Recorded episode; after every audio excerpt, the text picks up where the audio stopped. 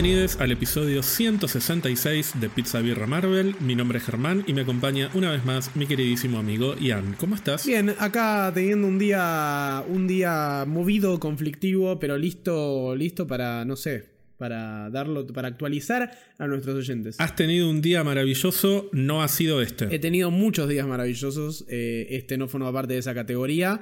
Este, igual no, no, no estoy mal, no estoy triste. Estoy. A mí el, el enojo y la furia con situaciones de la vida me, me, me- me vienen bien, me sientan bien. Al margen de las vicisitudes de la jornada que has atravesado, ¿qué tal vienen tus últimos días? ¿Qué tal estuvo tu semana post Guardianes de la Galaxia? Bien, bien, un poquito de escuchar Florence and the Machine y llorar, eh, pero es la única secuela así grave que me quedó por suerte, así que completamente recuperado. Eh, Fue como un, una un detox un poco emocional. Estoy, estoy preparado para lo que venga, preparado para el futuro, preparado para Spider-Man, Secret Invasion. Estoy con una manija encima ahora. Mi semana muy bien, le estoy metiendo a pleno al Hogwarts Legacy. Estoy intentando extirparme lo del FIFA porque te juro que me quema una cantidad de tiempo. Los esports son. eh, te privan de experiencias artísticas impresionantes, como lo es el Hogwarts Legacy. Como viste, las partidas son. Te debe pasar con el Valorant, que la partida es corta, entonces no tengo tanto tiempo, entonces me juego uno o dos o tres o lo que sea, pero no es lo mismo que sentar la cola en la silla y, y disfrutar de un juego que por ahí 20 horas tardas en ganarlo, pero que es una experiencia audiovisual hermosa. No, además de que las consecuencias mentales son absolutamente diferentes. Olvídate. Siempre digo, me juego un FIFA y me voy a dormir, pierdo, me quedo recaliente y o me juego otro, me voy a dormir con un, el cortisol al taco. ¿Vos cómo estuvo tu semana? Eh, ¿Cómo estuvo en términos eh, de productos consumo audiovisual? Estoy de maratón en maratón porque finalmente decidí sumergirme en el maravilloso mundo de la familia. Estoy casi terminando la Fast Saga. Es decir, me estuve viendo todas las películas de Rápido y Furioso. Estoy con un nivel de papoteo. Estoy a- en cualquier momento me subo a un auto y termino, no sé, saltando hacia la luna porque es más, o menos como se resuelven. Todos los problemas se resuelven con autos. Eso es maravilloso. Y además, no hay ley de la física que aplique en esas películas. Es espectacular y es un nivel de cocaína mental que me hace muy bien. Es muy divertido ver una película de Rápido y Furioso. No puedo creer que pasé tanto tiempo alejado de esa franquicia. No empezaste con la mejor relación igual con, con, con Fast and Furious, ¿o sí? Cuando llegaste, yo te vi cuando estabas viendo la 2. Es que la 2 al lado de todo lo que viene. La 2 es la peor, definitivamente. Es la más mala de todas. Pero a partir de las 5, sobre todo, se vuelve una saga de obra maestra tras obra maestra. No estás siendo sarcástico con lo que estás diciendo. No estoy siendo sarcástico, es maravillosa, porque la, la propia propuesta de la película es, che, mirá que nada de lo que pasa acá es verosímil, así que vení conmigo, o sea, sumergite a este mundo en que la gente salta de un auto contra otro, se usa los autos para amortiguar caídas, que no, no tiene sentido. O sea, un auto no amortigua la caída de una persona. Nadie- le, le pegan un tiro a, a Vin Diesel y no le pasa nada, siguen caminando como si no hubiera pasado absolutamente nada. ¿Y no hay explicación para nada de eso? Na- no, no hay explicación. No hay explicación y O sea, no la hay un película Vin te invita a tenía eso. que hablar, no hay un Vin Diesel te le pasó algo. No. Simplemente sobrevive a los tiros. Sobreviven, todos sobreviven. Eh, Vin Diesel rompe un piso de, de un edificio. un ¿Con la pierna? Porque se está resquebrajando, entonces Vin Diesel hace tipo Groot, le da un golpe con, con la pierna al piso y se termina de resquebrajar. No, no, yo no, no puedo, no curto esas películas, pero si vos me decís que es tan...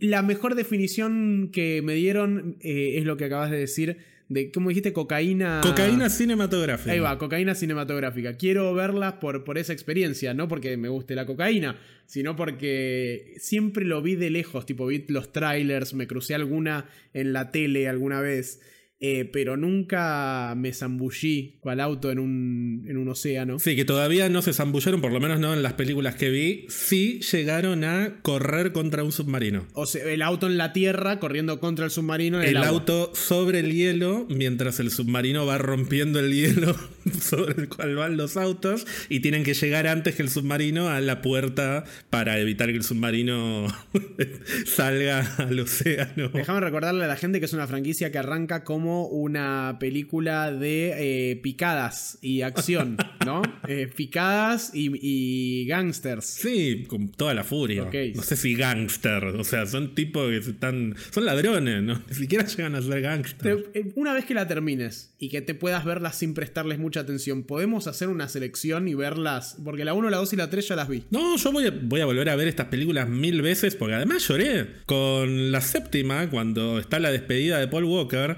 está muy bien filmado, no irónicamente, ¿eh? O sea, es una despedida en términos cinematográficos re bien construida y que te llega al alma. Me imagino toda la gente que creció viendo esas películas y se tienen que despedir de un personaje que en la vida real falleció. O sea, tal vez es un poco exagerada la comparación, pero hasta por ahí nomás.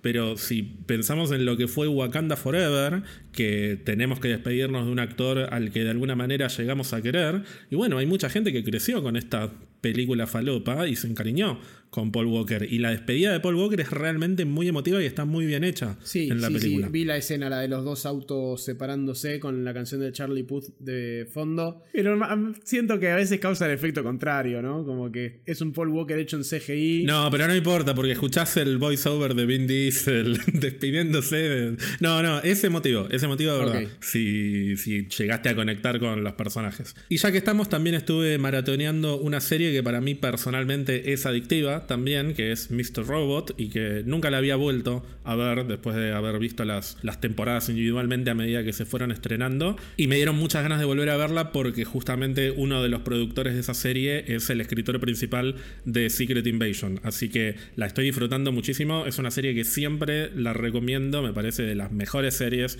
de los últimos tiempos. Y tengo muchas ganas de hablar de ella cuando hablemos de Secret Invasion en las próximas semanas. Que falta muy poquito para el estreno de Secret Invasion. ¿En qué plataforma está?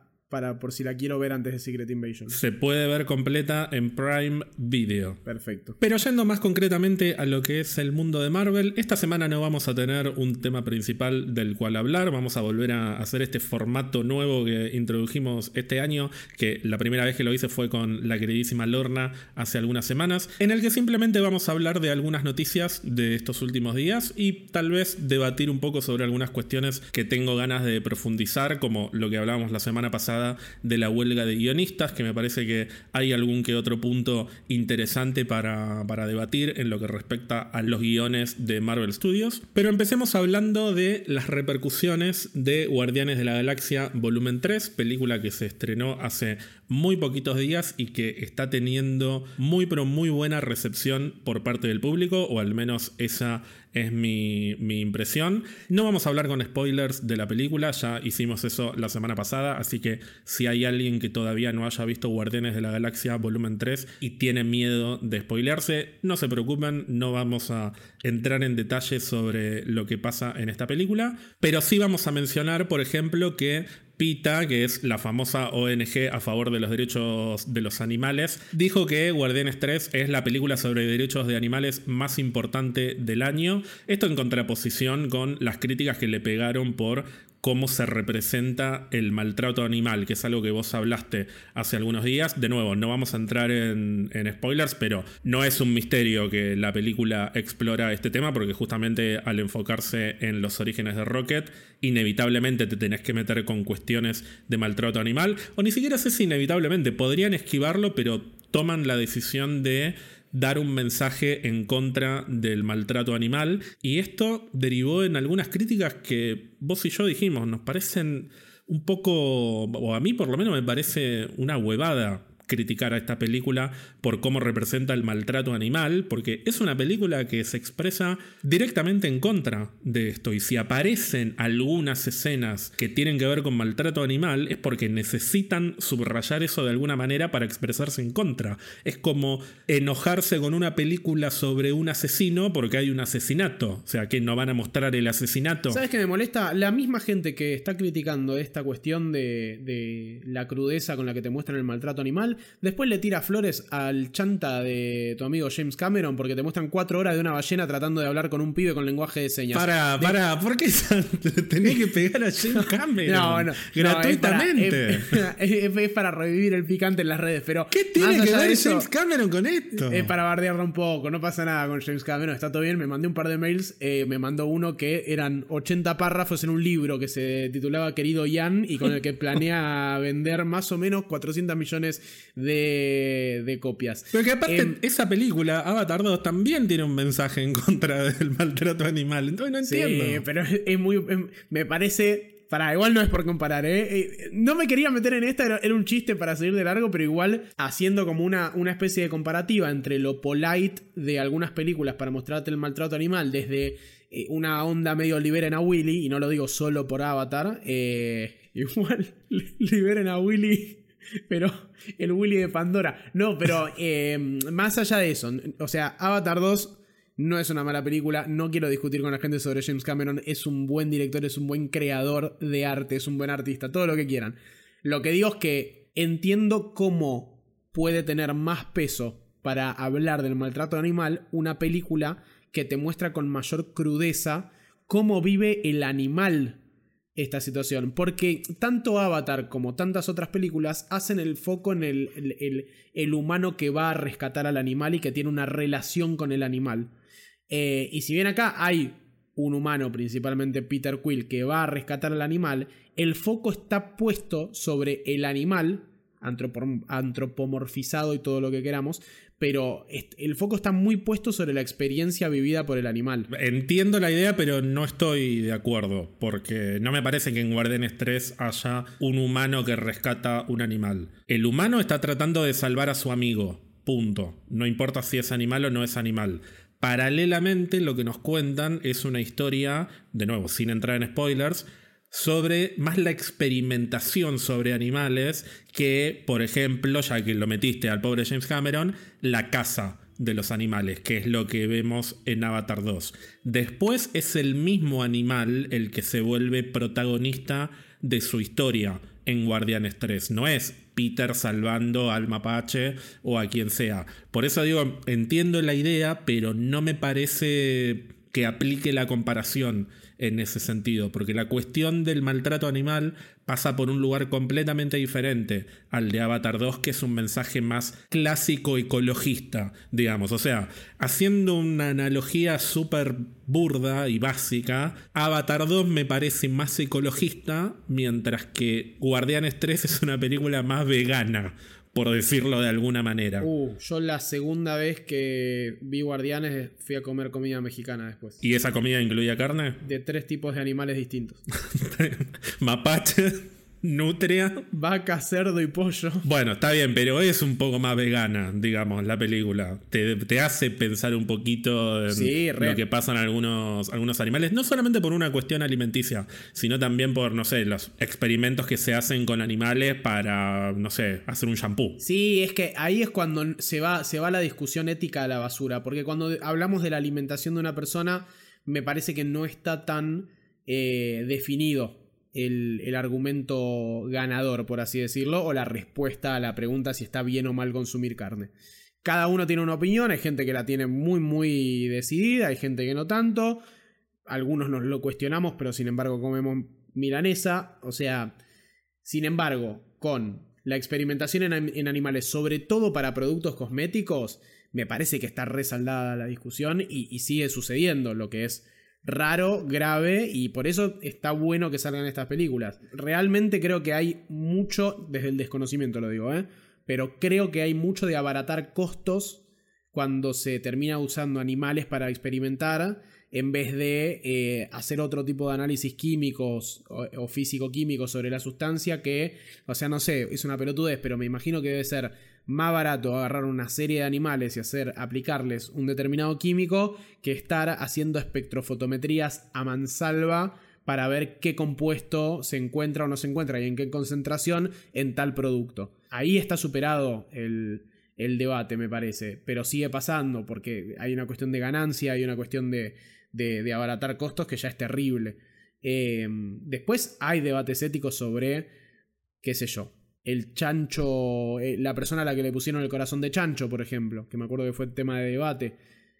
nada, el maltrato animal atraviesa todas esas cosas pero la crudeza con la que te la muestra la película te, deja chocado con el tema. Y por otro lado, hay otra buena noticia que es que a la película le está yendo bien en términos de recaudación, que por más que lo que más nos importa al final del día sea que la película esté buena, porque la verdad que para juntar miles y miles de dólares y que la película sea una porquería no me sirve, a pesar de eso es importante que a la película le vaya bien porque de eso depende que tengamos más historias y mejores historias a futuro.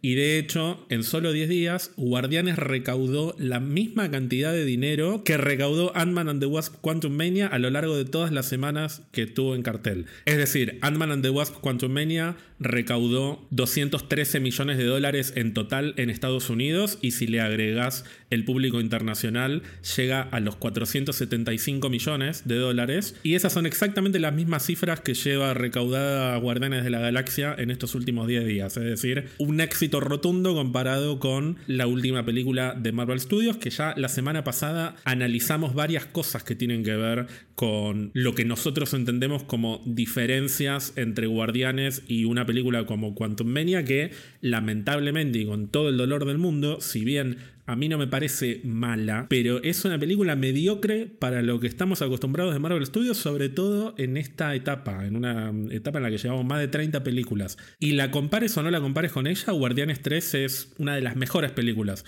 que ha hecho Marvel a lo largo de toda su historia, me atrevería a decir. Así que está bueno que le vaya bien, también como para apagar algunos discursos de Marvel está muerto y demás. No, la verdad que cuando la película está buena, es muy, muy probable que la gente la vaya a ver tan simple como eso. Sí, totalmente. Eh, hay un contradiscurso igual que está también eh, proliferando mucho en los rincones de la internet.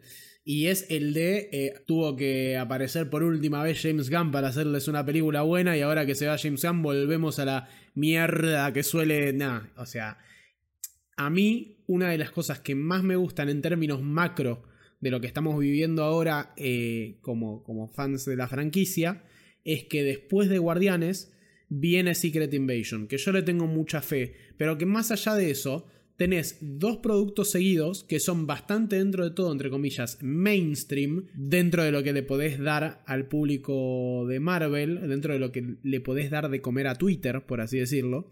Y después vamos a volver a. Yo ya te adelanto que a la gente no le va a gustar eh, de Marvels. Nosotros podemos o no disfrutarla, pero la reacción en internet cuando es una película protagonizada por mujeres, que tiene un mensaje de empoderamiento por ese lado y demás, ya sabemos cómo suele venir la mano. Entonces, el discurso de Marvel está muerto, se toma un descanso con esta, con esta película para mí, pero bueno, habla también de lo sensacionalista que es el, el fan de Marvel. Le das una película que es un golazo, y vuelve a confiar en la capacidad creativa de todo el estudio. Sí, pero con esa lógica también Quantum Mania debería haberla destrozado y no la destrozó. O sea, Quantum Mania es una película que estaba llena de elementos como para atraer al fan más clásico de Marvel. Tenés un personaje que es recontra querido como Ant-Man, tenés un protagonista hombre, género blanco, o sea, todo lo que siempre se, le vienen pegando a Marvel que no tiene, o sea, como ahora son todas mujeres, ahora son todos negros, esos comentarios horrendos que venimos escuchando en los últimos dos años, bueno, Ant-Man no es eso, es justamente un personaje interpretado por Paul Rudd que encaja con todos los requisitos del fan más clásico, digamos, el fan menos progresista, y además tenés la introducción del Thanos, entre comillas, de esta saga, es decir, hay un componente o debería haber un componente de atracción para el fan de toda la saga del multiverso, para el fan de todo Marvel, que diría, bueno, la verdad que por ahí Ant-Man no me llama tanto, pero la quiero ver porque este va a ser el villano de, eh, de Kang Dynasty. Y que de hecho, antes de que pasara lo que pasó con Jonathan Majors, una de las pocas cosas de las que se habló casi unánimemente bien de la película fue la actuación de Jonathan Majors como Kang. A pesar de eso, la película fue un fracaso. Y no estaba protagonizada por mujeres ni por. O sea, la avispa es casi inexistente. en esta película. Así que no siempre me parece que sea tan lineal como viene James Gunn y nos pone lo que espera el fan clásico y rompe taquilla, pero después vienen las tres mujeres y es un fracaso.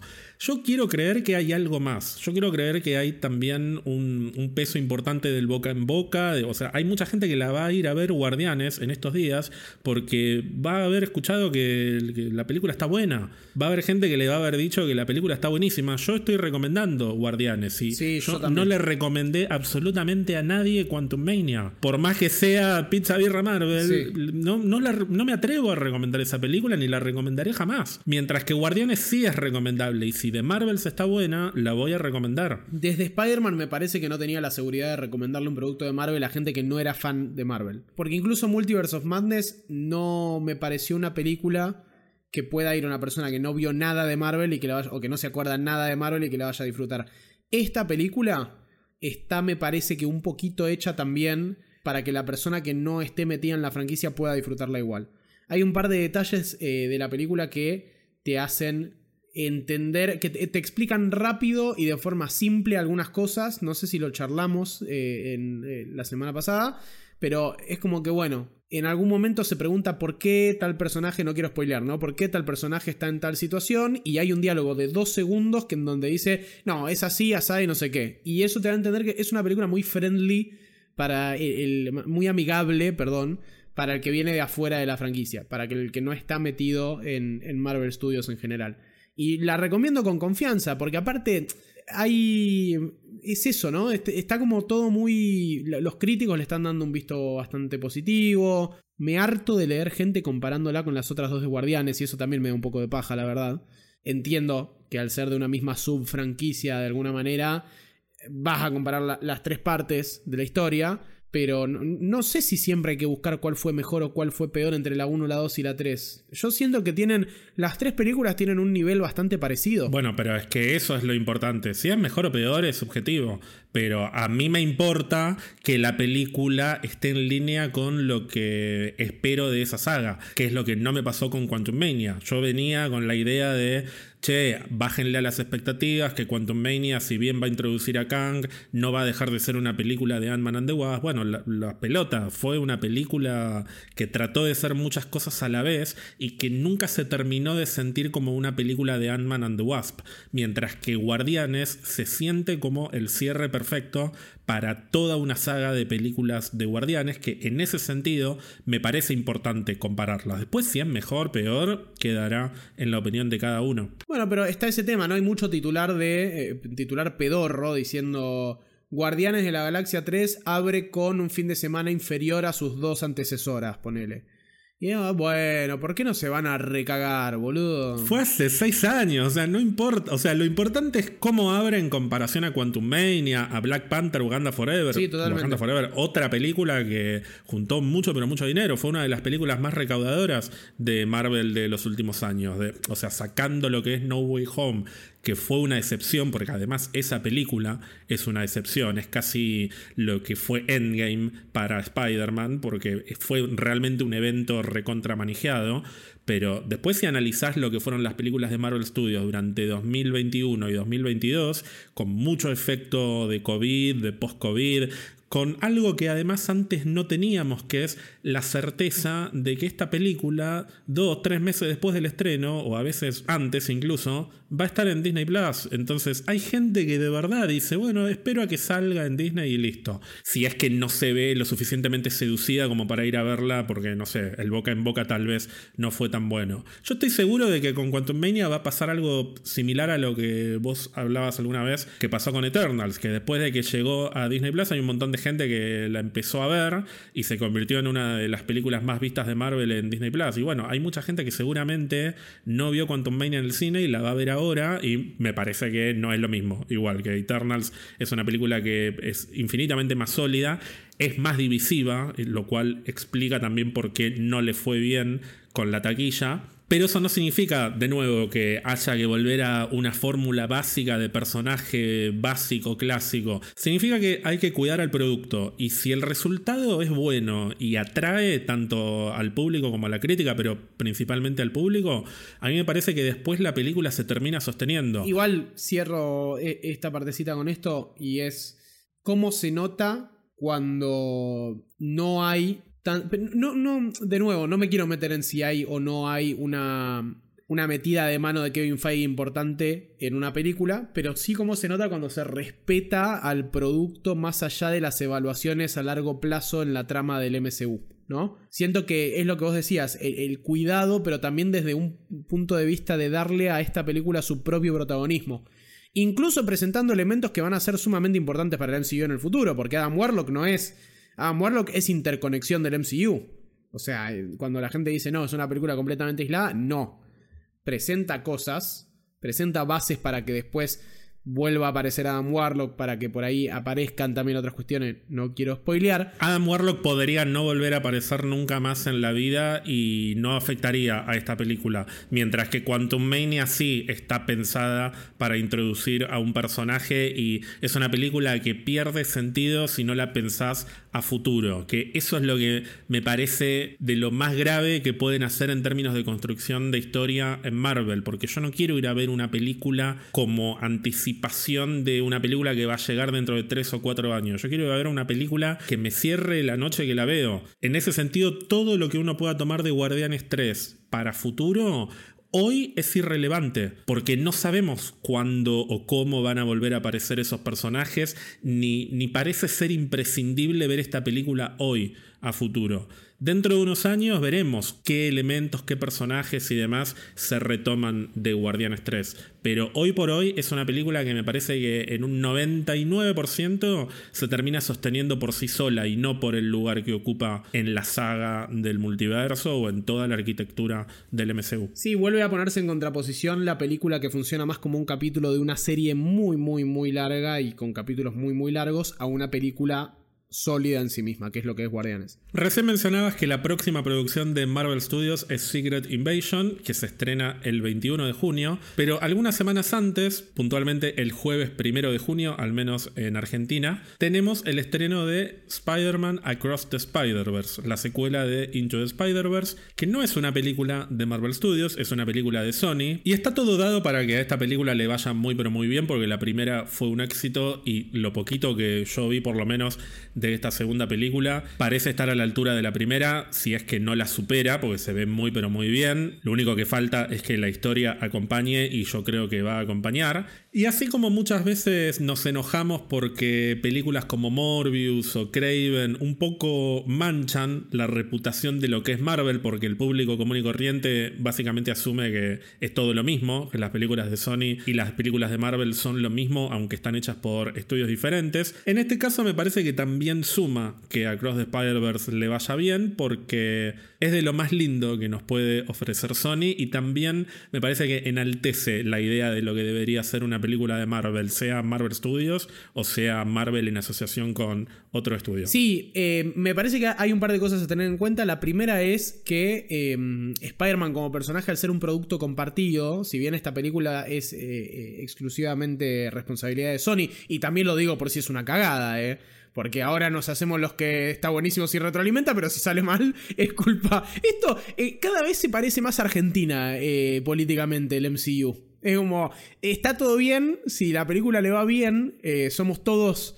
parte de una gran comunidad de películas de cómics, pero si le va mal, piedras. No, pero perdón, yo lo digo porque si todas las películas del Spunk o del SSU tuvieran la calidad de Across the Spider-Verse o de Into the Spider-Verse, yo estaría encantado con que Sony haga este tipo de película. Lo que pasa es que no es el caso. Casi todo lo que ha hecho Sony o me parece pésimo como Morbius o me parece tirado de los pelos como Venom, que yo entiendo que hay muchos defensores de Venom y demás, pero no me interesa particularmente crear un universo de personajes que tienen que ver con Spider-Man sin Spider-Man. Por eso criticamos a Sony. Ahora, Into Spider-Verse fue un peliculón y preferiría que Sony hiciera 20 películas de ese estilo por año, animadas todas, si querés, y que no haga ningún proyecto adjunto de universo marvelístico arácnido, que no, no, tiene pie ni cabeza y lo dijimos muchas veces. No tiene ni pies ni cabeza, pero sí tiene a El Muerto y Hypno Hustler. No olvidemos dos personajes entrañables en la memoria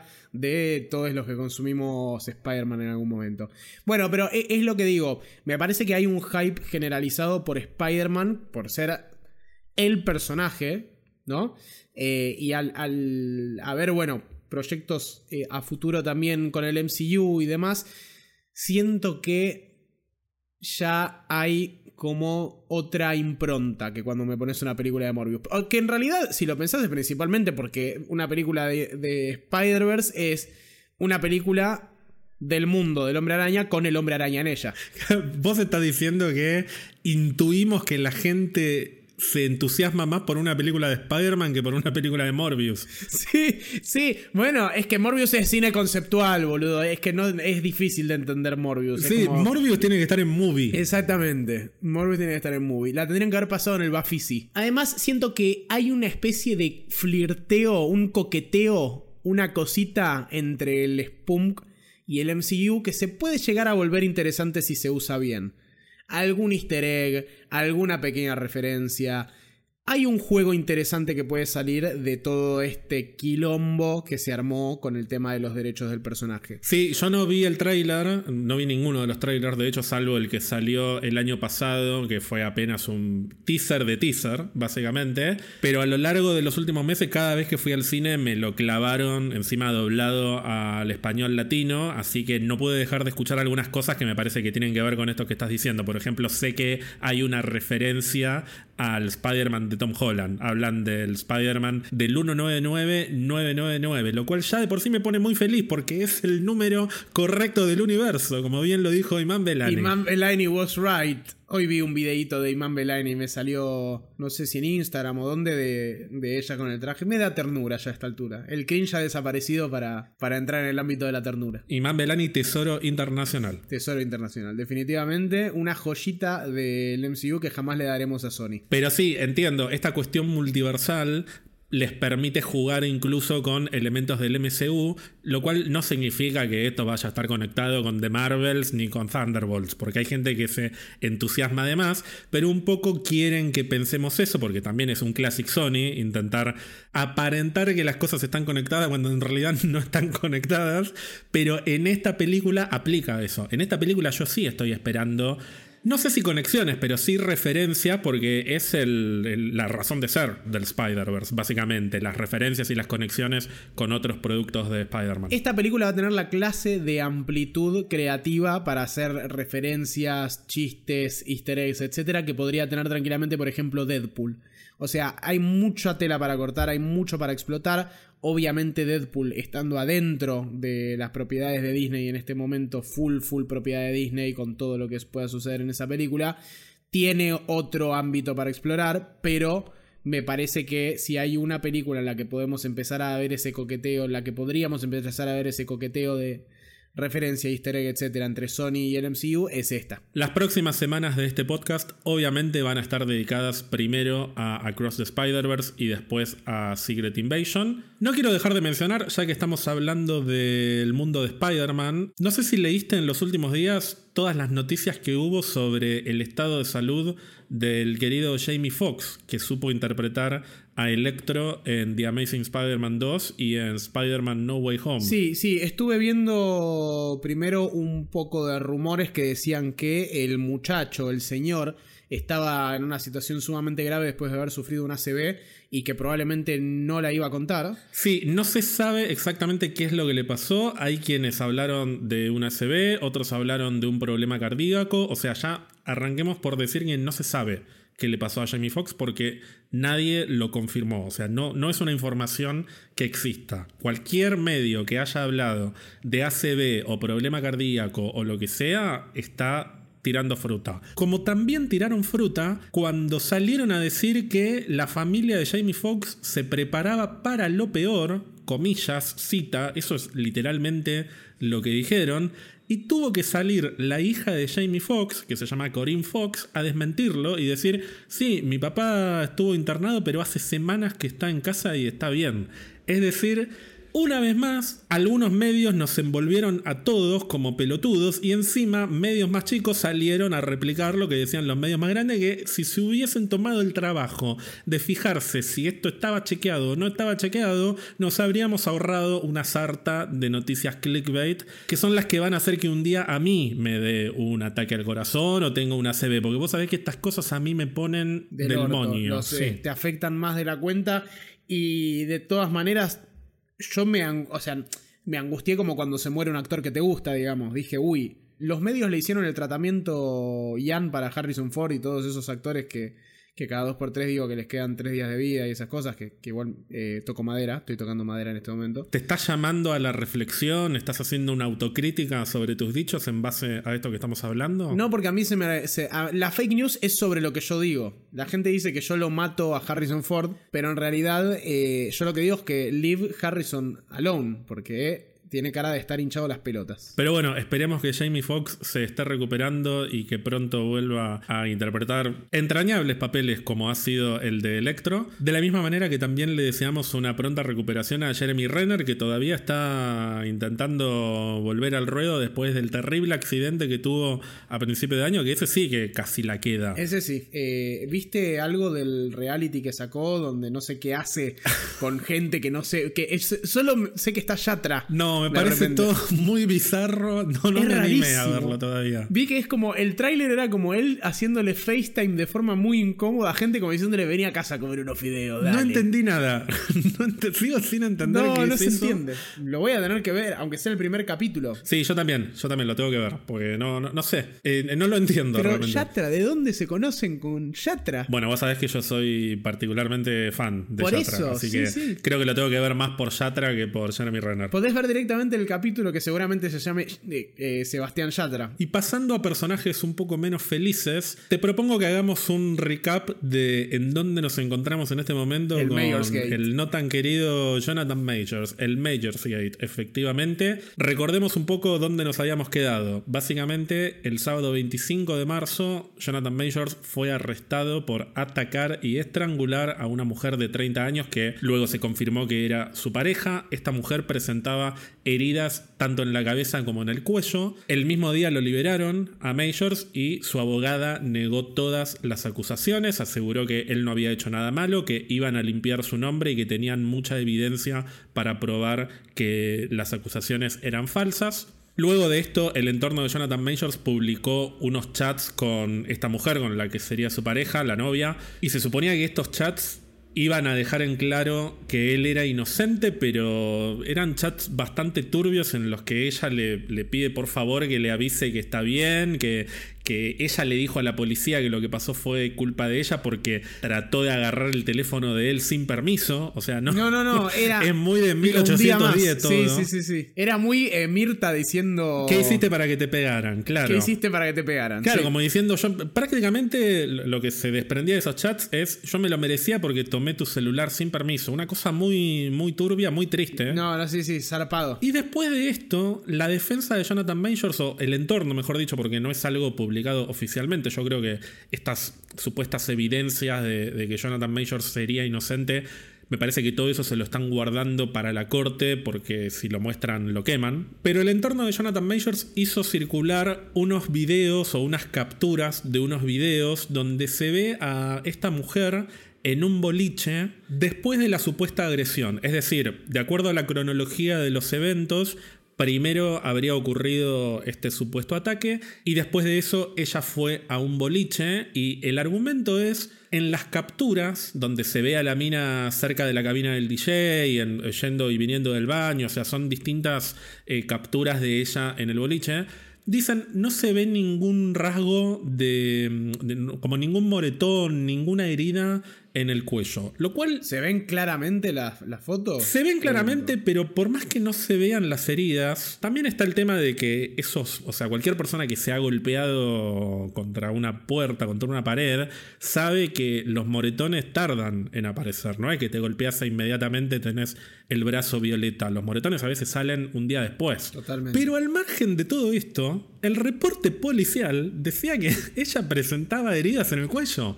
Entonces no importa si se ve o no se ve en la captura, porque el reporte de la policía dice que tenía heridas en el cuello y en la cabeza. Entonces, ¿de qué, de qué me sirve ver que en el boliche no tiene las heridas y después en el reporte de la policía dice que estaba herida? Sí, a mí otra cosa que me llama la atención muchísimo, más allá de todas las cuestiones de los hechos que pasaron esa noche y, demás, eh, es cómo reaccionó la industria, ¿no? Cómo reaccionó Hollywood a estas a, estas novedades, a estas noticias. En muchos casos con testimonios de gente que trabajó con él diciendo que se, se comportaba de forma agresiva, que era una persona hostil para trabajar, hay un montón de indicios que te, mostrarían que el tipo es un caso problemático. Sí, que de todos modos esos comentarios también podrían quedar en denuncias mediáticas y si no van a la justicia tienen poco peso, sean o no sean ciertos esos testimonios. Pero hay un reporte del medio Variety que indica que hay varias personas que se acercaron a la Fiscalía de Nueva York para aportar denuncias sobre sus propias experiencias.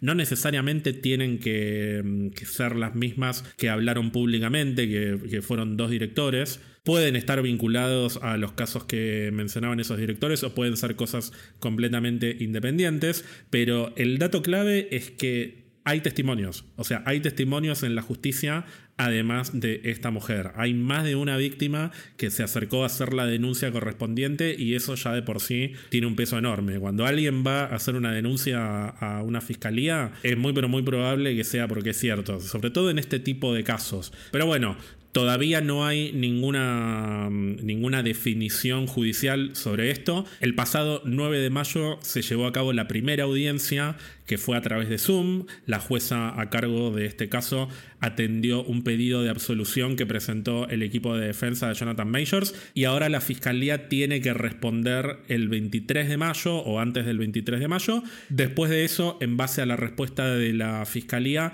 la defensa tiene que dar su devolución y después de eso, recién después de esa ida y vuelta, el 13 de junio, Jonathan Majors se tiene que presentar en la corte y ahí se va a tomar una decisión judicial sobre la moción que van a estar discutiendo en estos días. Es decir, que ese día debería haber una definición sobre si Jonathan Majors es considerado culpable o inocente en este caso.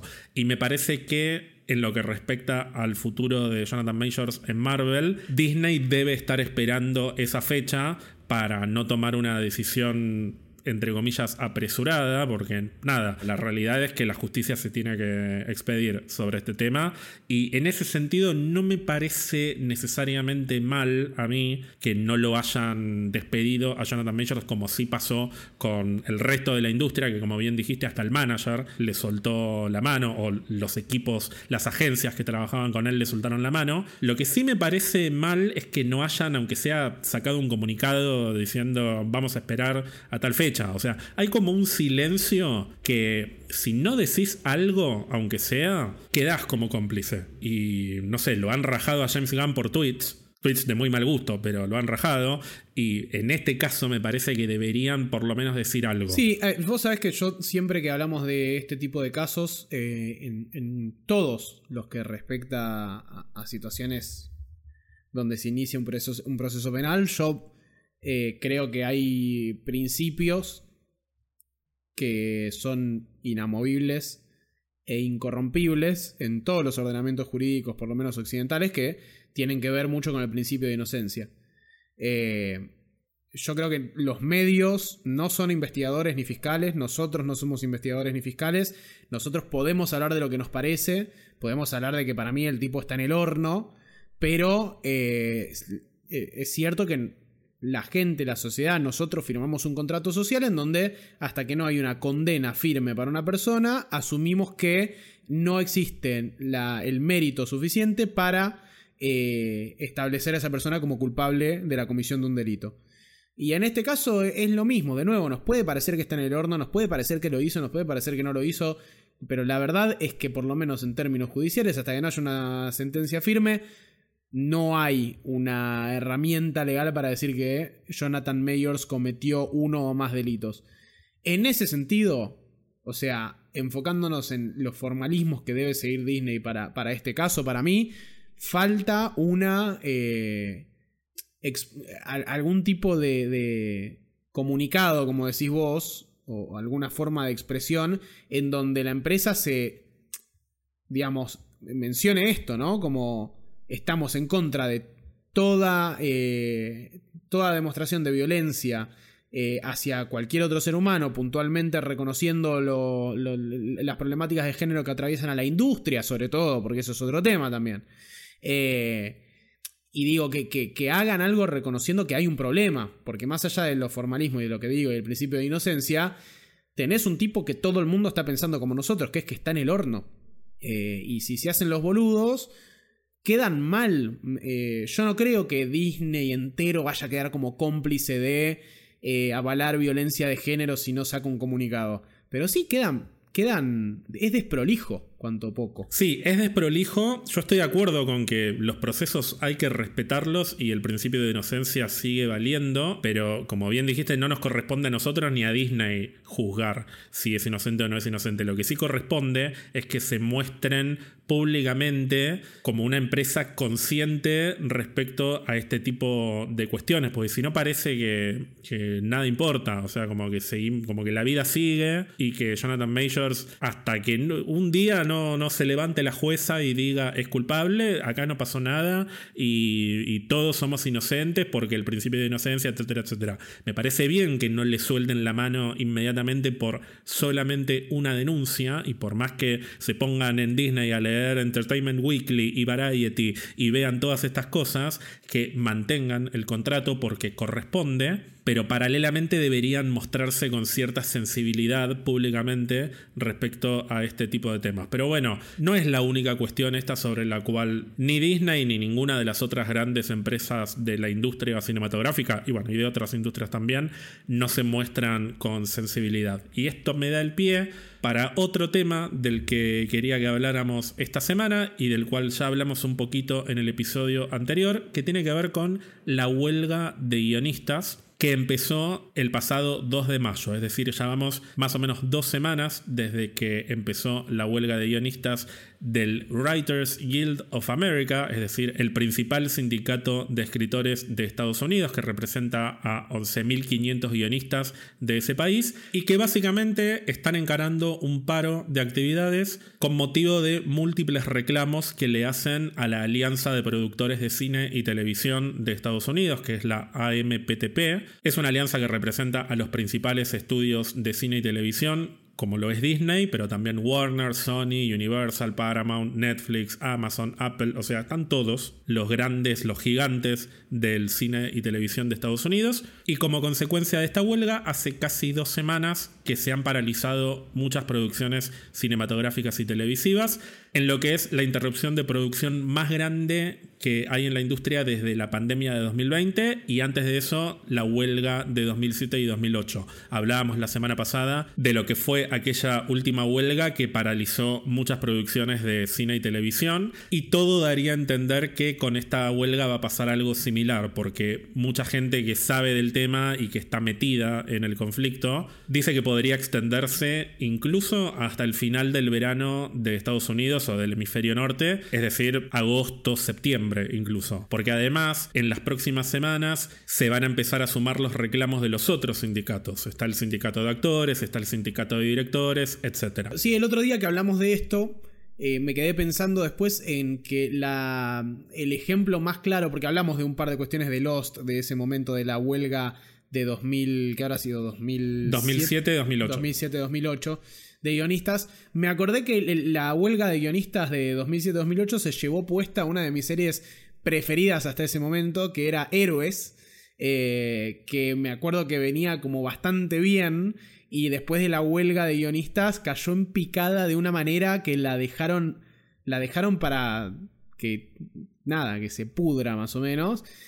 Y eso no, me hizo un poco entrar en cuenta de las consecuencias posibles de esta nueva huelga y es eso, es eh, no solo el retraso, sino también el fracaso de muchas producciones que venían con un ritmo de laburo acelerado y que con esto se paralizan por completo. Se pierde impronta, se pierde creatividad y se pierden recursos también. Con todo esto, todo lo que digo lo estoy diciendo desde el apoyo absoluto a que... Eh, lo que hablamos la otra vez, ¿no? Los estudios acumulan una cantidad de plata que es eh, obscena y la, gente que trabaja en esos estudios y la gente que trabaja en producción y la gente que trabaja en el guion y la gente que trabaja en la iluminación y toda la industria debería poder ganar eh, una suma considerable a la desproporción absoluta que gana el estudio, que gana Hollywood, que ganan los grandes magnates del entretenimiento.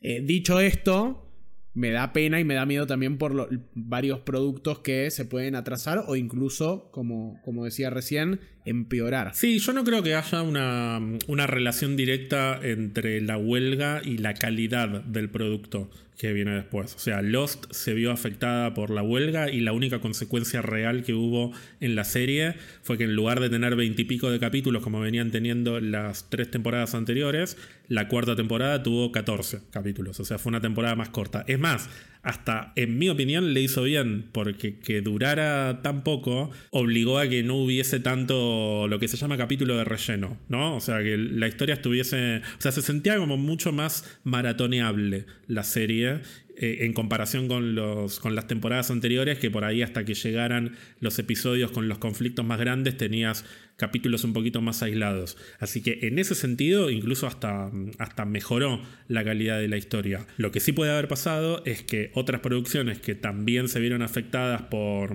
por esta huelga y que tuvieron que paralizar su producción, a la hora de retomar las actividades tuviesen que llegar a, a una fecha X y hubiese que sacar los capítulos así súper rápidamente, o los guiones directamente, porque no, no estamos hablando solamente de series, estamos hablando también de películas, y que eso derivara en menor calidad del guion. La verdad que no sé, hay que ir caso por caso. Yo nunca me gustó Héroes particularmente, así que no sé qué es lo que pasó con Héroes, tampoco sé qué es lo que pasó con la otra que decías la vez pasada, que es Flash Forward, que es una serie medio que para mí pasó, o en mi vida, digamos, pasó sin pena ni gloria, no es una serie a la que le haya prestado atención, pero sí en el caso de Lost, lo que terminaron haciendo fue básicamente descartar todo el relleno, digamos, del contenido de esa temporada e ir directamente a lo jugoso y por eso tuvimos una temporada más corta, pero que cada capítulo era importantísimo. O sea, no había capítulo que te pudiera saltear de Lost en esa temporada. ¿Cómo me aburría la historia de los coreanos?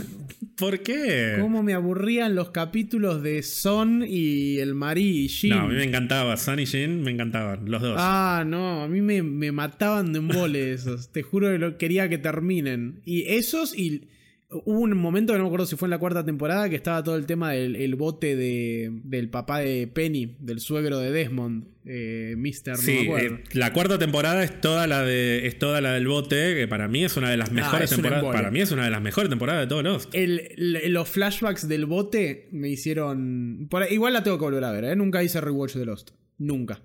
Nunca hice rewatch de Lost.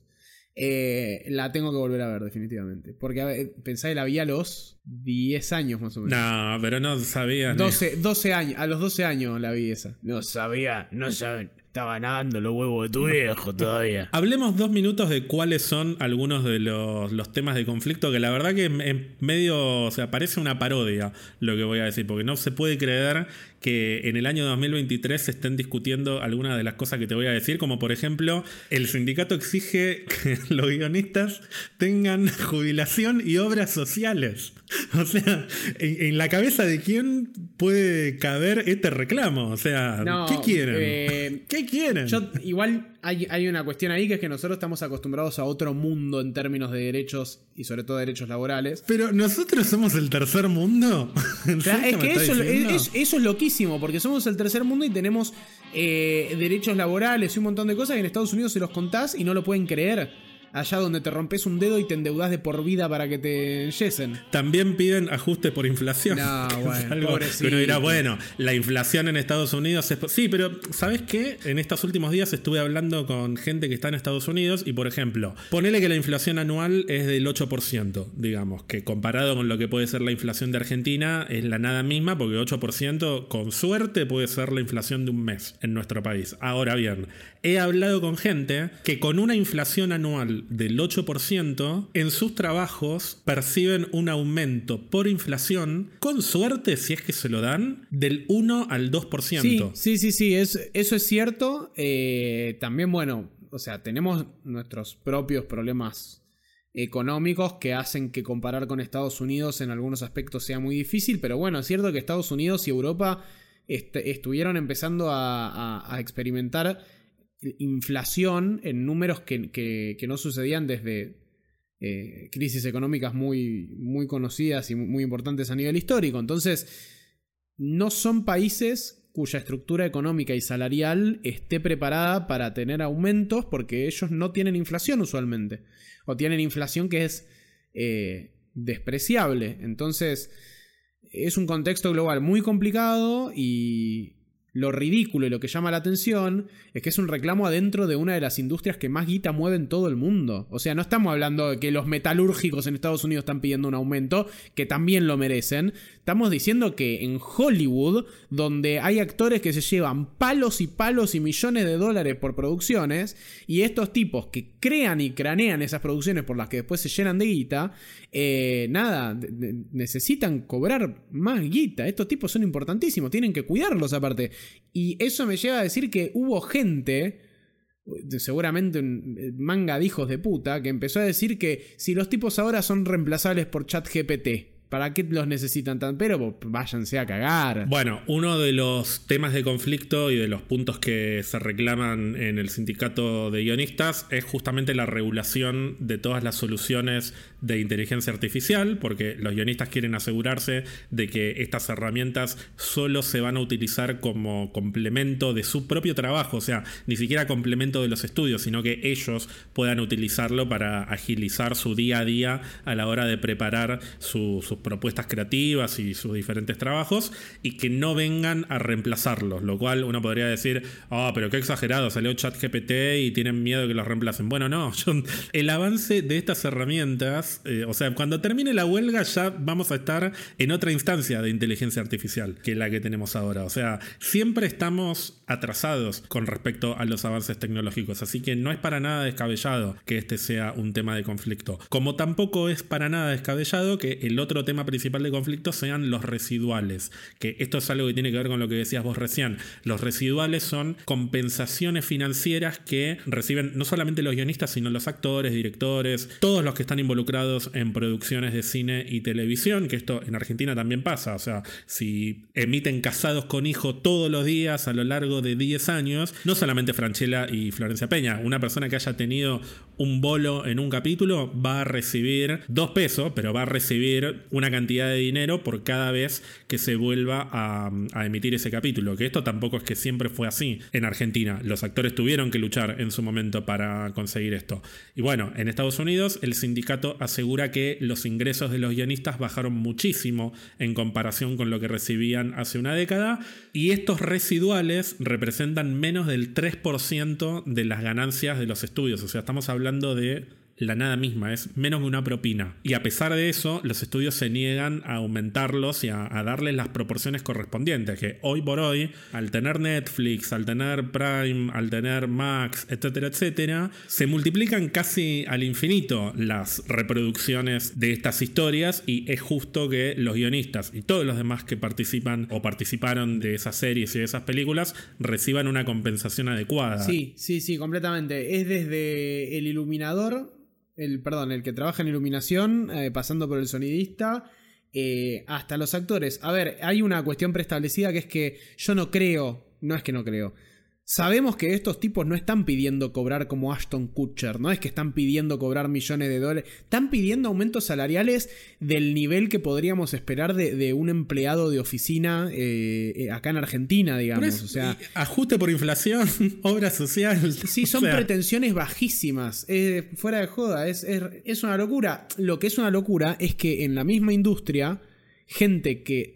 dos empleados distintos, porque al fin y al cabo el actor es un contratado también.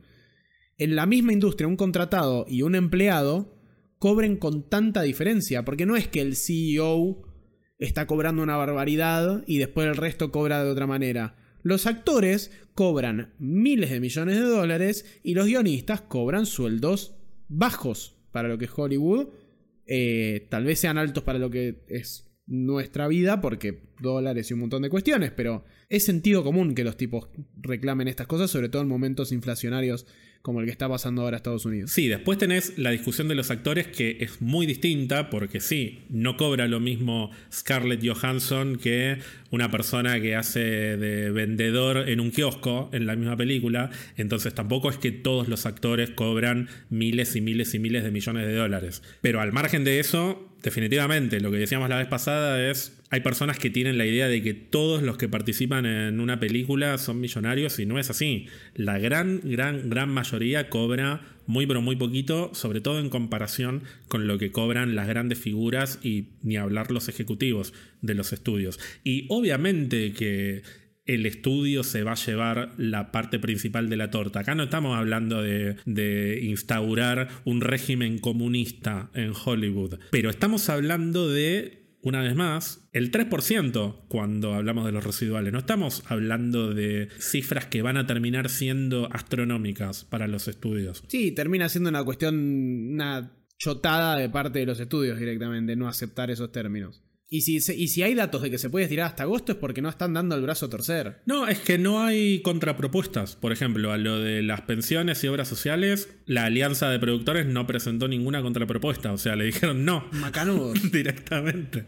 Entonces, bueno, listo. Macanudos. Bueno, está bien. ¿Sabes qué? Eh, que dure hasta diciembre si tiene que durar. Bueno, y recién mencionaba a Scarlett Johansson. Tanto Scarlett como Elizabeth Olsen y Natalie Portman, que son actrices que están muy vinculadas a Marvel Studios, apoyaron públicamente la huelga o la están apoyando. También Susan Sarandon estuvo ahí eh, con, con, las manifestaciones acompañada por Andy Kuznetsov, que fue muy criticado porque la entrevistó hablando de sí mismo a Susan Sarandon. ¿Cómo? Perdón. Lo cual es maravilloso. Le pegan a Andy porque viste que él tiende a ser muy autorreferencial en sus entrevistas. Sí, piensa que es un gurú de la vida absoluto. Y se encontró a Susan Sarandon en New York en el medio de, de una manifestación de guionistas y lo primero que le dijo fue yo en el año 90 y pico te saludé en la alfombra roja de los Oscars. cosas que hace Andy con eso, pero bueno, lo hizo para tratar de sacarle una, un par de diálogos. Y lo queremos así. Andy, que es, Andy, seguí así, seguí así, está bien. Te estaba dando el pie para que contaras la anécdota de que Andy Kuznetsov te tuvo en brazos cuando eras bebé. La cuento una vez por mes más o menos. Andy Kuznetsov cuando yo era un infante me, me sostuvo en sus brazos.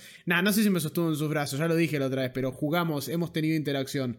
Jugamos un partido de truco. Decíamos recién que no hay contrapropuestas muy prometedoras por parte de los estudios, por eso se especula con que esta huelga va a durar bastante. ¿Cómo se está comportando Disney concretamente en lo que respecta a los reclamos de los guionistas? Bueno, al segundo día de la huelga, Disney envió una carta a todos los showrunners y todos los productores creativos de su compañía en la que les recordaron amablemente que tienen que seguir trabajando en sus tareas como productores creativos y como, como escritores, al menos en aquellas tareas que no impliquen escribir. Es decir, por una cuestión de sindicato no están obligados a escribir guiones, pero tienen que seguir trabajando en el resto de tareas. Por ejemplo, si hay cambios menores en un diálogo, hay que ver qué es un cambio menor, lo tienen que hacer igual, es decir, no tienen que esperar a que venga un guionista a reescribir el guion tienen que filmar la escena de una película, de una serie, con ese cambio menor resuelto en el set. De la misma manera que si hay que dar instrucciones sobre, sobre un personaje o sobre cómo debe comportarse un personaje en una historia, lo tienen que hacer igual. Es decir, no pueden esperar a tener la reescritura de guion para avanzar con las producciones, lo cual es como un hueco medio discutible, ¿no? Porque ¿quién decide qué debe estar en un guion y qué no? Esto me da el pie para que reflexionemos un poco sobre cómo puede afectar esto a Marvel Studios y cómo debería afectar a Marvel Studios. Por ejemplo, Victoria Alonso, que en paz descanse porque ya no es más parte de esta compañía, ha dicho más de una vez que estas películas prácticamente se siguen escribiendo después de haber sido filmadas. Es decir, hay trabajadores de efectos visuales que empiezan a trabajar antes de que la película se filme, una vez que la película se filmó, mientras están editando, toman decisiones de, mm, historia o de, de, construcción de personajes que implican cambiar o, o, dar un giro a lo que se filmó inicialmente y a veces directamente lo recrean en postproducción. Para todo eso siempre hace falta un guionista. No es que viene Pepito y dice, che, acá vamos a hacer que este personaje diga tal otra cosa. No, tiene que venir el guionista y tiene que hacer una nueva versión del guion. También hay diferentes tipos de guiones. No, el actor no recibe el mismo guion que recibe, por ejemplo, el camarógrafo o que recibe el editor de postproducción. Hay guiones que son más técnicos, hay guiones que son más literarios. Es decir, el guion siempre es la columna principal de cualquier producción, pero si encima pensamos en las producciones de Marvel Studios que no tienen un desarrollo cronológico común y corriente, al menos al compararlo con otras producciones de Hollywood, ese papel de columna vertebral se vuelve. Es como el multiverso para mí. Viste que nosotros pasamos en el MCU de la línea temporal que va de A a B a tener diferentes ramas que salen una de, de la otra y que se van abriendo infinitamente. Para mí, con los guiones de Marvel pasa eso, o con la mayoría de los guiones. ¿Cuáles son las excepciones o, o las producciones en las que por ahí no aplica tanto, si querés esto? Bueno, la vez pasada hablábamos de cómo se nota que Guardianes 3, al ser una película, entre muchas comillas, más de autor, porque James Gunn está metido en absolutamente todos los aspectos de la película, bueno, si hay un cambio sobre la marcha, probablemente no afecte tanto como puede afectar un cambio en Ant-Man and the Wasp Quantum Mania, que ya a esta altura de la vida no se sabe quién escribió esa película, o Doctor Strange in the Multiverse of Madness, que hay 40 versiones de esa película. Digo esto porque justamente en esas dos películas se le suele pegar mucho, pero mucho a los guionistas. Que yo no digo que no sean responsables, pero nadie puede pensar que Jeff Loveness, guionista de Ant-Man and the Wasp Quantum Mania, se sentó un día, escribió un guion y ese guion fue lo que después tuvimos en pantalla. Vos hablabas el otro día de más supervisión de Kevin Feige en algunos productos. Es decir, de la importancia de que los productos estén supervisados por Kevin Feige. Y a mí me parece que en algunos casos vale la pena que Kevin Feige se meta y acomode cosas, y en otros casos no tanto, porque está claro para mí que hay productos de los últimos años de Marvel Studios que lo que se terminó estrenando no necesariamente fue lo que se, se intentó filmar desde un principio. Hay películas que durante todo su proceso de, de, producción y de postproducción fueron mutando al punto que los mismos guionistas, para mí, ni siquiera son 100% responsables del resultado de lo que tuvimos. Puntualmente me parece que los casos de Doctor Strange y Ant-Man and the Wasp Quantum Mania son los que más tienen que ver con esto. Yo creo que esas películas terminaron siendo Frankensteins, reconstrucciones de, de, diferentes guiones. O, bueno, está claro en el caso de Quantum Mania, lo hablamos en su momento, que el final de la película lo cambiaron por completo en los últimos 2-3 meses antes de que se estrenara. Que es algo que no mucho tiempo atrás también había pasado con Morbius. Una película de calidad dudosa, justamente por estas cuestiones, porque terminó siendo también un Frankenstein de una película que primero iba a estar conectada con el MCU, pero que después la conectaron con No Way Home, pero primero aparecía el buitre de, ese universo, después pasó a ser otro buitre, después metieron otra escena postcrédito con el, con el buitre, pero que no está el buitre, porque es la voz nada más. Eh, sí, de, de todas formas yo... Un pequeño asterisco es que quiero como categorizar lo que me parece intervención positiva de Kevin Feige para una especie de control de calidad y no tanto un control de narrativa y después lo que es el control de narrativa o el acá tendríamos que poner esto o acá. Yo no estoy hablando de una intromisión en las ideas per se del guionista, del director, etcétera, sino más en un control de que dentro del, de, la, de, las libertades creativas que cada, cada parte de ese engranaje tiene, que haya como un estándar de calidad, que es lo que teníamos antes y que ahora fue un poco más variado. No estoy diciendo ni que Marvel esté muerto, ni que esto no haya pasado en la fase 1, porque también pasó, pero llegó un punto de, de, de, del estudio en donde la calidad era como un estándar que se mantenía más o menos a lo largo de la mayoría de los productos. No estoy diciendo todos, no estoy diciendo todo el tiempo, estoy diciendo la mayoría, estoy diciendo eh, la mayor parte de los casos. Eh, no que se meta a meter la pluma en el guion, por ejemplo, porque hay que meter a, porque hay que meter a Galactus acá o porque hay que meter al Pato Donald allá. No, no, no es este, tanta el control que yo, que yo esperaría de, de, Kevin Feige, sobre todo después de lo que demostró Guardianes. No, está bien, pero cuando vimos Doctor Strange en The Multiverse of Madness, yo me acuerdo que el primer día yo estaba enojado con el guionista, que después me pasó igual, me reconcilié un poco más con, con lo que hicieron con Wanda en esa película, en algunos aspectos, en otros no tanto. Pero el segundo día, cuando estaba yendo a ver la película por segunda vez, un poco más en frío, me acuerdo que le dije a Gonzalo, cuando estábamos camino al cine, yo ayer me enojé mucho con el guionista y en realidad debería haberme enojado con Kevin Feige, porque en el minuto que el guionista, ponele que fue idea del guionista hacer esto, que hoy por hoy encima sabemos que la historia de Wanda en Doctor Strange se trabajó prácticamente sin tener en cuenta lo que se estaba haciendo eh, o lo que se había hecho porque ya se había filmado en WandaVision. Es decir, la única persona que tenía la información de lo que había sido WandaVision y que pudo aplicar o que intentó cuidar algo de, o al menos algo de lo que se trabajó en WandaVision fue Elizabeth Olsen. Entonces, ponele que Michael Waldron ignoró por completo lo que pasó en WandaVision y le propuso a Kevin Feige hacer una historia en la que de repente Wanda es la más villana de todas. Kevin Feige no le podría haber dicho, no, pará, me parece que el personaje debería ir más por acá, porque en WandaVision estamos haciendo tal cosa, y además en tal otra película queremos hacer tal otra. Entonces Michael Waldron vuelve a escribir el guion, y ahí Kevin Feige le dice, ahora sí me cierra más con lo que estamos haciendo en el resto del universo. Fin. Ahí es donde me parece que el peso del estudio es más importante que el peso del guionista. Porque esta no es una película independiente en la que un día Michael Waldron se levantó y dijo, con Wanda quiero hacer tal cosa porque es un personaje al que lo quiero llevar por tal camino, entonces vamos a hacer esto. No, es una película que se supone que debe encajar con un rompecabezas del cual si Michael Waldron no tiene toda la información que necesita, es obligación de Kevin Feige asegurarse de que esa pieza encaje bien con el resto del mosaico. Sí, es, la función, es la innovación que le puso Kevin Feige un poco al, al, al puesto de productor. En una franquicia como la que es Marvel, los productores como Rockstars, que nosotros veníamos hablando antes, cumplen el rol de coordinar cuando hay que coordinar y de evitar estas contradicciones garrafales que cualquiera que haya visto dos productos se da cuenta que hay una falta de, congruencia y se notó que en algunas cuestiones de, de, los últimos tres años por lo menos no estuvo tan presente esa coordinación.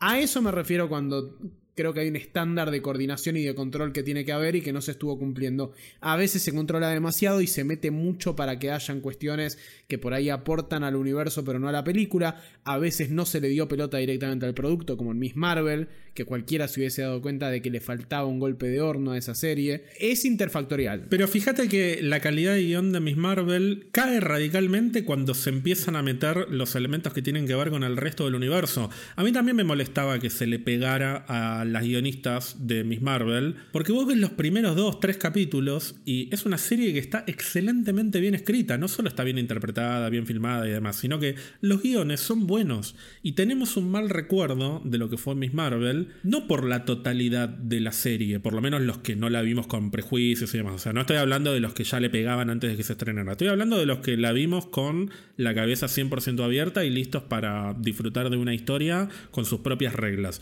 Los primeros capítulos están muy bien escritos. Y si vos sacás algunos elementos que de repente empiezan a aparecer en la historia y que yo en su momento especulé porque misteriosamente aparecen en el equipo de guionistas justo en un par de capítulos que de repente la trama se va para otro lado, guionistas que no tienen nada que ver con el resto del equipo y que vienen de otra serie de Marvel, que vienen de What If. Entonces justo en esos capítulos están los guionistas del equipo original más esos guionistas que vinieron a hacer eh, como reescrituras digamos. Entonces es muy sospechoso, ¿eh? como 2 más 2. Y bueno, acá metieron a dos personas que le dieron vuelta a la historia original. Mientras que si la serie hubiese estado un poco más controlada, no necesariamente por un factor externo, sino que hubiese estado más controlada por su propio equipo, para mí habría funcionado. O sea, ahí no me parece que faltó supervisión de Kevin Feige. Al contrario, lo que faltó fue che, que esta historia no necesariamente se vaya por este camino o por este otro camino que sea una historia más tranquila y más limitada a, uno, dos o tres aspectos que tengan que ver con introducir a este personaje, en lugar de terminar llevándolo para un lugar más, más místico, más cósmico y hasta que tenga que ver con los mutantes y que al final no se termine entendiendo nada y que haya sido todo al pedo. Porque la verdad que todo el, desvío del origen de los poderes de Kamala y, y la dimensión esa que no se entiende de dónde viene, es todo al pedo. Porque al final del día nada de todo eso importó. Entonces, ¿para qué meter todo eso si va a terminar siendo irrelevante para la historia que nos habían presentado en los primeros dos capítulos? Sí. Eh, a ver, yo insisto con que es multifactorial el problema. Yo no creo que haya una solución y que sea que Kevin Feige le dé más pelota a los productos.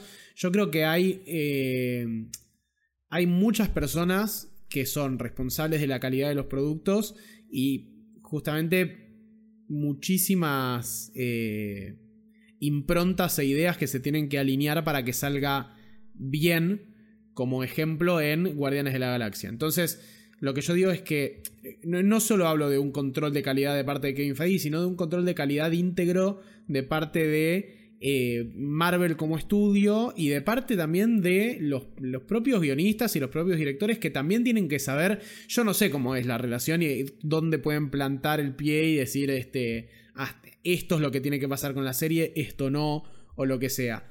Pero teniendo en cuenta que los primeros dos capítulos de Miss Marvel y el último tienen una impronta completamente distinta a todo lo que pasa en el medio, que como decís vos termina pareciendo un poco al pedo, yo no puedo con eso decirte, bueno, el diagnóstico acá es que faltó supervisión, sobró supervisión. El aspecto ahí, y eh, no, no lo digo, esto no es una, ni una reflexión política, ni una indirecta, ni nada, pero ahí yo sí me enojo un poco con el guion y con las personas que hicieron el guion. Ya sea los que vinieron después, los que estaban originalmente. Hay un problema en todos lados ahí. Si sos el, el presidente del estudio y sos una persona tan comprometida con los cómics y con el contenido que largas, tenés que cuidar un poco que el guion sea, tenga sentido, que el guion sea congruente, que el guion este, respete un poco el, estándar de calidad ese del que hablamos. Pero al mismo tiempo andás a ver cuál era la situación con Disney también, porque teníamos a un, a un Bob Chapek eh, como loco pidiendo que salga todo a rolete en Disney Plus también. Entonces, digo, teniendo en cuenta la cadena de mando y un montón de cuestiones, digo, terminas habiendo responsabilidad desde los guionistas hasta Disney por ahí. Sí, yo lo que digo es que en ese panorama me parece, o por lo menos es mi opinión, pero a mí me parece bastante claro que echarle la principal responsabilidad a los guionistas solo porque tienen el título de guionistas es injusto. Yo le puedo echar la culpa a un guionista por si un diálogo me parece pedorro o no, y hasta por ahí nomás, porque yo no sé si la decisión final de que ese diálogo quede o no es responsabilidad de, ese guionista. Un director también puede decir, che, esto me parece que no funciona en términos de, de, la visión de esta película que estamos contando o de esta serie. Pero dentro de este contexto me parece injusto decir, Michael Waldron es un hijo de puta, o Jeff Loveness es un hijo de puta, porque el guion de Quantum Mania no tiene sentido. Cuando me parece que está lleno de indicios de que lo que tuvimos en pantalla no fue el guion original. La película se fue transformando durante su filmación e incluso durante su postproducción. Entonces, tampoco voy a decir que los guionistas no tienen absolutamente ningún tipo de responsabilidad, porque bueno, si no, ¿para qué están? Es obvio que están por algo. Pero me parece que no deberían ser los únicos responsables. Cuando dicen, esta película es mala solamente por culpa de tal persona que es el guionista, me parece que eso implica desconocer cómo funciona no solamente el mundo de Marvel Studios, sino el mundo de Hollywood en general. Guardianes de la Galaxia es una excepción, porque James Gunn es un demente que se involucra en absolutamente todos los aspectos de la película. Algo que también Marvel le permitió, porque Marvel también podría meterse de más, y sin embargo no lo hacen porque evidentemente el tipo ha probado que es lo suficientemente talentoso como para poder atacar tantos frentes y que el resultado sea bueno, porque estamos hablando de un tipo que mientras filmaba The Suicide Squad, a la noche escribía los guiones de la serie que sacó un año después. O sea, es un tipo que claramente el, no solo el arte, sino la producción de estas películas y de estas series le, fluye por las venas y le sale de una manera muy natural, con todas las imperfecciones que después podemos llegar a discutir. Pero es un caso aislado, que claramente no se puede pretender que todos los directores o todos los guionistas de Marvel Studios funcionen igual. Lo que sí podemos hacer es reconocer que las condiciones en las que estas personas trabajan no siempre son las mejores. Y esto está directamente ligado a lo que está reclamando el sindicato de guionistas. Porque si los guionistas tuviesen el tiempo como para poder preparar un producto con todas las idas y venidas necesarias, consultando con los productores, haciendo varias entregas y que recién después empezara a filmar la película, que no es lo que pasó, por ejemplo, con Doctor Strange en The Multiverse of Madness, que se empezó a filmar y todavía estaban escribiendo el guion, básicamente, reutilizando cosas del guion anterior. O sea, son circunstancias muy especiales como para, como para decir que, bueno, la verdad que el guionista podría haber trabajado mejor. Sí, a todo eso se le suma también el recorte constante que están haciendo las empresas de streaming ¿no? Que por ahí un guionista piensa que va a tener un laburo de acá a 5 o 6 años, porque antes las series firmaban contrato por varias temporadas, de hecho con, con algunas emisoras todavía sigue pasando así. Sin embargo, con Netflix y, y, Disney, entre otras, es muy si funciona la seguimos y si no alcanza los estándares que queremos de audiencia, se da de baja. Entonces la incertidumbre con la que trabajan los tipos hoy en día es mayor que nunca y cada vez pasa más esto. Lo que tiene Marvel es que hasta ahora tuvieron todas series que en principio el, el, diálogo un poco para contratar debe ser en principio es una temporada. Y es lo que también se nos vende a nosotros. En cambio, otros productos de Disney o Netflix es tipo, bueno, vení, hace una temporada, vamos a hacer una serie. Tal vez los tipos preparan más de una temporada. Y si a la serie no le va bien, aunque la hayan hypeado con toda, se queda sin laburo al año siguiente. ¿Cómo seguimos, por lo menos en el MCU, en este panorama? Por empezar, todo lo que está en postproducción es prácticamente seguro que no sufra ningún tipo de retraso. Es decir, tenemos el estreno de The Marvels en cine en noviembre de este año. En algún momento también debería llegar Loki, que es como un caso aparte porque hay quienes especulan con el tema de Jonathan Majors es 100% especulación, o sea, no hay ningún indicio de que vayan a hacer un reshoot o no, si cambia el actor o si no cambia el actor, o sea, no hay nada de información sobre esto más que lo que se puede especular en el día a día. Al margen de la cuestión Jonathan Majors, Loki está filmada, ya hubo reshoots, o sea, debería estrenarse sin problemas. Lo mismo pasa con Echo y con Ironheart, que son las otras dos series live action que están en postproducción desde hace rato y que en principio deberían estrenarse normalmente llegado el momento la segunda temporada de What If y creo que la primera de X-Men 97 también están 100% escritas. Y después pasamos a lo que son los proyectos que están en filmación, que acá es cuando se empieza a poner un poco más, eh, cuando empieza a tambalear un poco más la cosa, digamos. Capitán América Nuevo Orden Mundial, que es la película que llega en mayo del año que viene o que llegaría en mayo del año que viene, se está filmando. En principio el guion está, pero como decíamos recién, las películas van cambiando, van mutando, sobre todo estas películas. Entonces, llegado el caso, claro, bueno, quieren meter a Guepardo en, en la película a último momento y bueno, van a necesitar un guionista. Acá es cuando Disney podría venir y decir, no debería paralizarse la producción por más que no tengan guion. Y bueno, entonces la, la, hacemos con los pies. No funciona así. Así que cualquier cambio que quieran hacer en la película va a requerir un guionista. Todo dependerá de, cómo fluya esta producción. Es muy poco probable que no requieran de un guionista estando en una instancia tan, tan inicial de la producción de una película. Y por más que se esté filmando, faltan millones de años hasta que tengamos la película lista. Peor todavía en el caso de Daredevil Born Again, que es una serie que ya se empezó a filmar y que va a tener 18 episodios, así que yo me atrevería a decir que casi seguro todavía no está escrita en su totalidad. Si nos ponemos a pensar que algunas de las series que se filmaron hasta este momento se empezaron a filmar antes de que todos los guiones estuvieran escritos. Otra cuestión que me parece que se podría revisar. Bueno, The Devil Born Again dudo que los 18 capítulos estén escritos para el momento, así que va a llegar un momento en el que no van a poder filmar más, porque se van a quedar sin material. Lo mismo podría pasar con Agatha Coven of Chaos y con Wonder Man, que son las otras dos series que están en producción actualmente, pero como esas son más cortitas, por ahí no tienen este problema, no lo sabemos, pura especulación. Sí se ve más oscura la cosa para Thunderbolts, que es una película que se empieza a filmar en junio y que tiene fecha de estreno para julio del año que viene. ¿Quién no te dice que nos ahorremos alguna metida de pata, algún Frankenstein con esto y queda el guion original así escrito con los pies y es brillante al final y todo lo que le iban a agregar era una cagada? Sí, es una película de Scorsese. Claro. Va a durar cuatro horas. El, el Snyder Cut de todo. Y la que sí ya está pausada hasta nuevo aviso, que bueno, ya a esta altura es medio un meme la situación. Blade. Blade no es de Sony, estoy empezando a sentir que es de Sony, ¿puede ser? No, Blade es de Marvel Studios, tiene fecha de estreno para septiembre de 2024. Y ya dijeron, se va a empezar a filmar cuando termine la huelga. O sea, ya ni la rema, ¿viste? Es como, bueno, ya está. Cuando, después veremos. Si llegamos o no llegamos, Mar, ya la ley debe de. Bueno, ya está. Bancamos igual, que se tomen el tiempo que se tengan que tomar. La huelga eh, Strike must go on hasta que se consigan los objetivos mínimos, que no se pide casi nada, así que. Sí, eso de por sí. O sea, yo personalmente no tengo absolutamente ningún apuro. Por mí, Avengers Secret Wars se puede estrenar en el año 2050 y no voy a tener ningún problema porque me sobran las películas y las series para ver, o sea, no tengo absolutamente ningún apuro.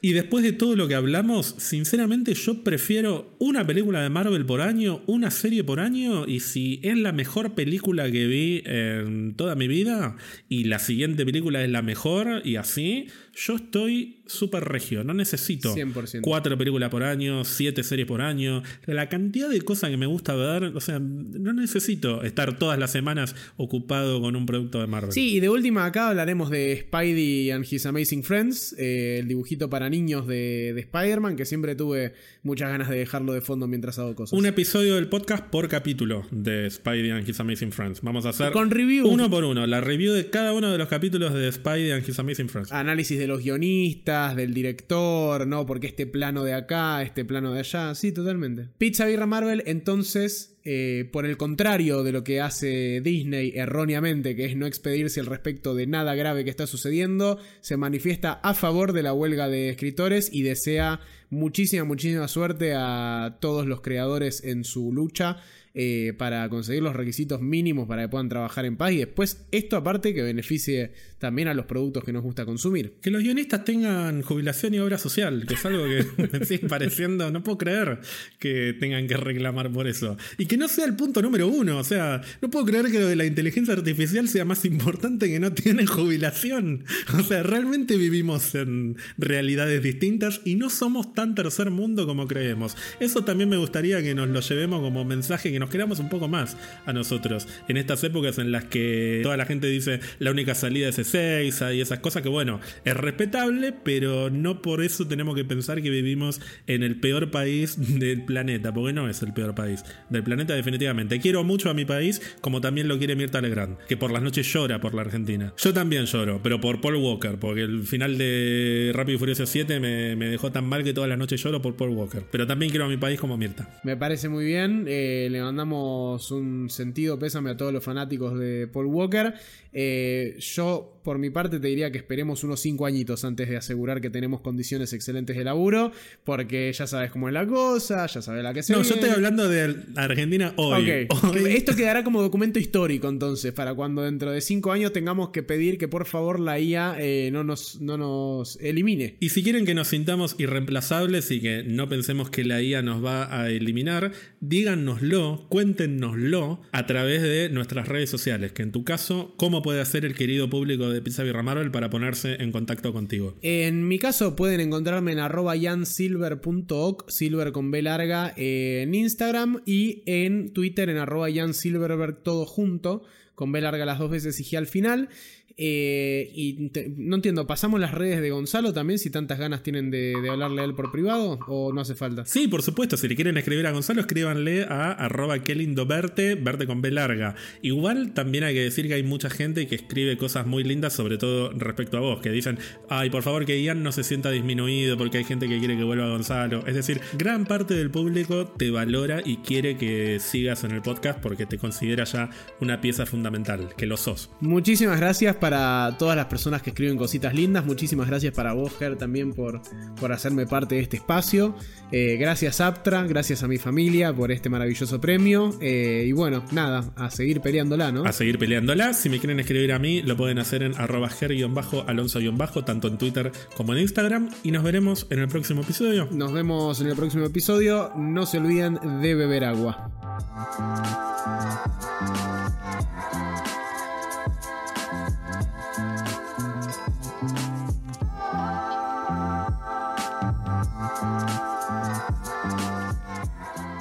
Recuerden seguirnos en Instagram, Twitter y Twitch para mucho más contenido. Si nos quieren regalar algún cafecito, lo pueden hacer en cafecito.app barra pizza. También pueden unirse a nuestra comunidad de Discord entrando a pizzabirramarvel.com y haciendo clic en el botón Discord. Y recuerden suscribirse a Spotify o a la plataforma que utilicen para escucharnos, así no se pierdan de ningún episodio.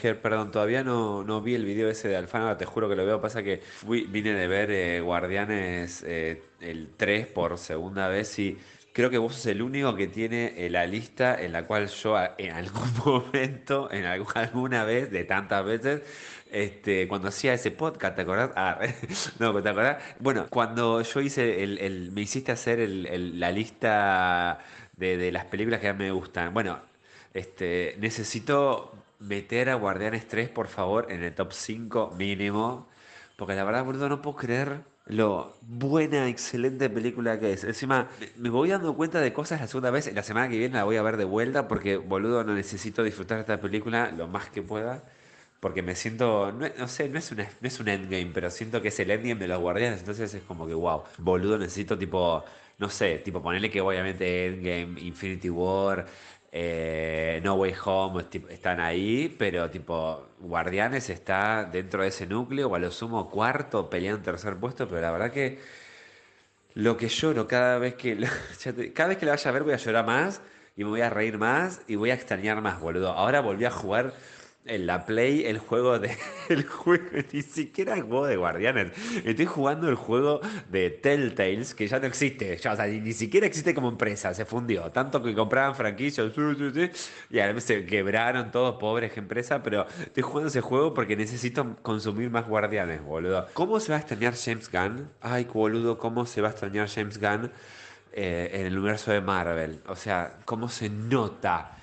O sea, lo queremos todo, pero se va a extrañar un montón. Y segundo, ya urgente, ya sé que eh, Victoria Alonso ya fue, pero ya urgente hay que comunicarse con Kevin Feige para que hable con la persona que está a cargo del casting de Marvel en general y le digan que le pegue una patada en el orto a ¿Cómo se llama ese? El, Jonathan. eh, eh, bueno, el que ni siquiera, pésimo actor, ni siquiera sabe hacer de sí mismo, actuar de sí mismo. Y que lo reemplacen por, y pará, porque lo busqué, porque busqué en Google, puse malo Guardianes 3. Eh, pará, está por acá, a ver. Eh, para que estoy. Este, que lo reemplacen con el Chu, Chukwudi Chu, Iwushu. Chu, Chukwudi Iwishi. Ese. Bueno. Bueno, el alto revolucionario. Que lo reemplacen por ese. Ay, tan difícil se va a llamar, boludo. Bueno, no importa. Boludo, actorazo. Ay, ahora que lo volví a ver, dije, qué hijo de puta. Qué bien que actúa. Y vos me contaste una historia de que estaba grabando esta serie, de, del que como, como roban de... El personaje este que aparece, el, de, de Suicide Squad, siguen robando, y que hizo la prueba de cámara en un set de Warner y después eh, eh, Disney le dijo, bueno, eh, qué copado, entonces nosotros te prestamos el set para hacer el cameo de, spoiler, de...